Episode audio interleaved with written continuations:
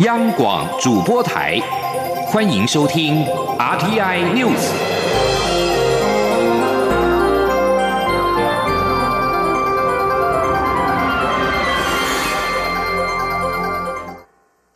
各位好，我是主播王玉伟，欢迎收听这节央广主播台提供给您的 RTI News 新闻。首先带您关注国际焦点。委内瑞拉边界情势紧张，情势升高。总统马杜洛和自行宣布为临时总统的反对派领袖瓜伊多面临摊牌之际，马杜洛的安全部队二十三号对边界的示威群众开枪，造成两死三百多人受伤。美国总统川普二十三号在推特发文支持委内瑞拉人民，国务卿蓬佩奥也谴责这项暴行，并且表示美国将采取行动。委内瑞拉深陷政治与经济危机，民不聊生，民众急需粮食和医药物资。瓜伊多已经设下期限，要让人道救援物资在二十三号以前进入国内。但是马杜罗强硬表示，委内瑞拉不需要救援物资，拒绝对这些物资放行，还声称这是美国进行军事干预的前兆。另外，在哥伦比亚协助反对派试图运送人道救援物资之后，马杜罗在二十三号也宣布与哥伦比亚政府断交，并且限令各国外交官员要在二十四小时之内离境。而根据统计，自二零一五年以来，已经有大约两百三十万委内瑞拉人民外逃至邻国寻求生机。美国已经向联合国安理会提出决议草案，呼吁国际救援，并且重新举行总统大选。另外，就在备受瞩目的川金二会即将在越南首都河内登场之际，北韩今天首度证实了北韩领导人金正恩将与美国总统川普二度举行高峰会。北韩国营的中央通信社报道，金正恩搭乘火车在二十三号下午离开了平壤，在北韩高层官员的陪同之下，将出席二十七号和二十八号举行的高峰会。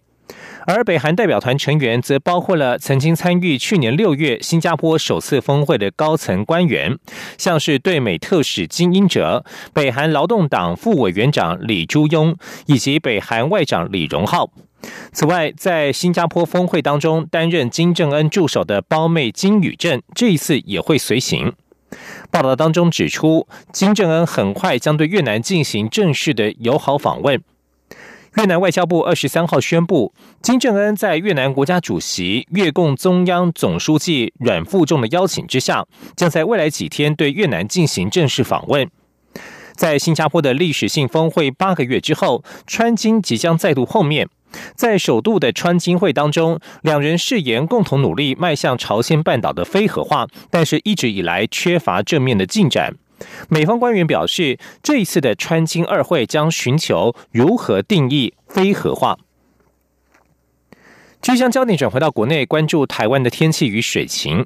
受到大陆冷气团华南云雨区的影响，北部、东北部这两天陆续降雨。气象局也针对北北基发布了大雨特报。经济部水利署趁着封面来袭，在水情吃紧的新竹地区水库集水区施作人工增雨。水利署今天指出，截至上午七点的统计，新竹地区降雨量相当有限，仅能够延缓水库放水的速度。不过，对于平地一起做灌溉，则会带来帮助。今天央网记者谢嘉欣的采访报道。新竹地区水情不佳，目前水情灯号为代表稍紧的绿灯。由于近期有封面过境，经济部水利署也把握时机，二十三号晚间在桃园石门、新竹宝二等水库施作地面人工增雨。不过，水利署二十四号指出，截至上午七点统计，这次的降雨虽然遍及北部、东北部，甚至连台中及南投都有降雨，不过降雨量并不多，尤其对新竹宝山及宝二水库的蓄水率帮助相当有限，预估仅能带来十万吨进账。截至二十四号上午十点统计，新竹宝二水库蓄水率仅剩下百分之二十六点二四。水利署也强调，虽然这波降雨对水库水情目前没有明显注意，但对平地灌溉的需求则有显著的帮助。水利署发言人王义峰说：“目前虽然对水库的这个蓄水率哦呃没有帮助，但是它也它确实也延缓了水库的这个放水。那另外像在平地的部分，呃也可以有助于我们的灌溉。的一个使用。水利署并提到，这波降雨可望延续到下午，将持续紧盯天候变化，做相关措施。另外，二十六号也将召开水情会议，检讨近期降雨成效。中央广播电台记者谢嘉欣采访报道。台湾降雨多，但是受到地形影响，如何善用水资源仍是重要课题。台湾公共给水有百分之六十以上仰赖水库供给，但是水库优氧化经常导致蓝绿菌藻华以及半生的毒素和臭味问题。如何评估菌种的数量，进而投下适量的化学药剂是关键。科技部指出，成功大学教授林财富以及其研究团队首创整合有害藻类快速监测技术和水源水厂处理技术，较传统的检测技术快出了三十倍。近年陆续输出到美国、澳洲、菲律宾、泰国，甚至在菲律宾成立了台菲联合水质研究中心，协助解决饮用水问题。前天央网记者杨仁祥、杨文军的采访报道。研究人员将含有影子、碳针及氨基酸单元的试剂滴入试管中，再放入聚合酶连锁反应仪，就能快速评估水体中有害蓝绿菌的数量。成功大学教授林财富指出，台湾公共给水有百分之六十以上仰赖水库的供给，受限于集水区管理困难度大，水库优氧化常导致蓝绿菌藻华以及半生的毒素与臭味问题，但只要知道菌种的数量，就能投下适量的化学药剂，增进用水安全的保障。林财富说：“哦，那以往你如果只看到那个藻类存在的时候，它有时候搞不好没有没有没有毒素啊，所以你不一定要施加那么多的药剂哈。那那有时候呢，你搞不好是低估它的它的毒素，你是你是。”添加太少的药剂，所以这个部分的话，大概就有前面前面这一端比较精确的结果，有后面这边你就可以比较有把握来施加。因此，他们首创整合有害藻类快速监测技术与水源水厂处理技术，将相关仪器与设备放置于移动监测车，并在全台二十九座水库巡回检测。目前已进行超过五百次应用，若与传统的技术相比，检测时间快了三十倍。林财富说。传统的大概你可能呃做一个样品要一个小时哈，所以如果我们有三十个样品，你给他三十个小时。那用我们这个技术的话，我们三十个样品呢，只要大概三个小时就可以做到这样的一个这个结果。那我们九十个样品一样，也是三个小时就可以做出来。林财富也指出，这项技术近年陆续输出至美国、澳洲、菲律宾、泰国，甚至在菲律宾成立台菲联合水质研究中心，协助解决饮用水问题。后续还能延伸应用于水回收厂、地下水污染厂址、污水处理厂、水产养殖等场域。中央广播电台记者杨仁祥、杨文君在台北的采访报道。继续关心的是体育消息。世界首创的迷你棒球春季大会，今年四月将在新北市点燃战火。该赛制获得 WBSC 世界棒垒总会官方认证，分为 U 八和 U 十两个组别。不仅特制赛场提供专业裁判和完整的数据记录，更有直棒专业转播技术，为每位小朋友留下精彩的影像。希望让小朋友在快乐当中享受打棒球的乐趣。请您央网记者郑祥云、江昭伦的采访报道。迷你棒球是 WBSC 世界棒垒总会指定儿童棒球教学系统，今年在台湾正式举办全国首场大赛，也获得世界棒垒总会认证。春季赛事将于四月二十号到十一号在新北市开打，分 U 八与 U 十两个年龄组别，配合小朋友年龄，迷你棒球的场地采充气式特制赛场。兼具安全与美观，球与打击棒也都是由 PU 材质制作。一场赛事三局，每局打一轮，不限出局人数。U 八组选手会使用 T 座辅助打击，增加集中率；U 十组则由进攻方教练以抛球方式喂给打者，增进教练与选手的互动。不论 U 八或 U 十，球员守备位置都不设限。WBSC 世界棒垒总会执行长 Michael Schmidt 表示：“台湾是 WBSC 推广迷你棒球的示范区，很期待其他国家也能仿效，并预祝赛事成功举办。”迷你棒球大使张泰山说：“不久前他才刚参与迷你棒球冬令营活动，看到小朋友开心打球，他也玩得很高兴。他认为小朋友从小就能以好玩有趣的方式接触棒球，进而喜爱棒球，这是台湾棒球向下扎根最好的方式。张泰山说：“现在这个就是让，呃，让大家在从中快乐的学习，然后最，呃。”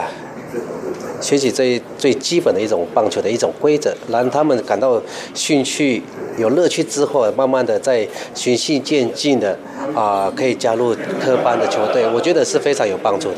迷你棒球推广小组表示，迷你棒球未来每年都会在春季与秋季举办嘉年华性质的全国大赛，只要以球队为单位注册成为迷你棒球会员，就有参赛资格。每场比赛还有职棒等级的转播技术，为小朋友留下精彩比赛身影。春季与夏季大赛冠军得主也有机会参与海峡两岸的迷你棒球大赛。中国电台记者郑祥云、江昭伦台北采访报道。有许多运动都需要团结一致。台湾的童军节是三月五号，蔡英文总统今天上午以中华民国童军总会会长身份出席全国三五童军节庆祝大会暨颁奖典礼。总统致辞表示，童军伙伴展现出来的纪律与活力，加上团队合作，就是童军精神的最好表现。总统认为，童军运动是一个全球性青少年教育组织，也是一种生活态度跟思考方式，可以培养出积极探索世界的能力，更可透过团队合作及领导才能，奉献自己，贡献社会。而且，各种户外活动体验一定能够提高应变能力及挫折的忍受力。这种锻炼身心的方式，可以培养出积极稳定的性格，加上团队合作能力，相信同军伙伴一定会是未来国家发展不可或缺的重要人才。总统指出，台湾顺利争取到二零二一年第二十七届亚太区童军领袖会议主办权，去年还通过了世界童军总会的 GSAT 评鉴，成绩优异，并且获得主办单位相当高的评价。这是因为全体童军伙伴共同热情投入，才能获得这样的荣誉与成果。继续关注政坛动态。行政院长苏贞昌上任满一个月，有平面媒体民调指出满意度有四成，不满意度则逼近五成。苏贞昌今天上午受访时回应，当行政院长满意度不可能很高，不过希望能够开低走高。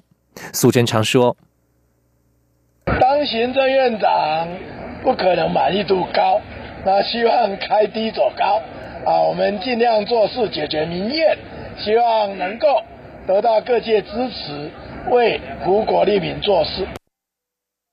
另外，也有媒体追问：二十三号国民党立委赖世宝质询时提到，苏贞昌有没有可能取代蔡总统挑战二零二零总统大选？苏贞昌则是直接回应说不会。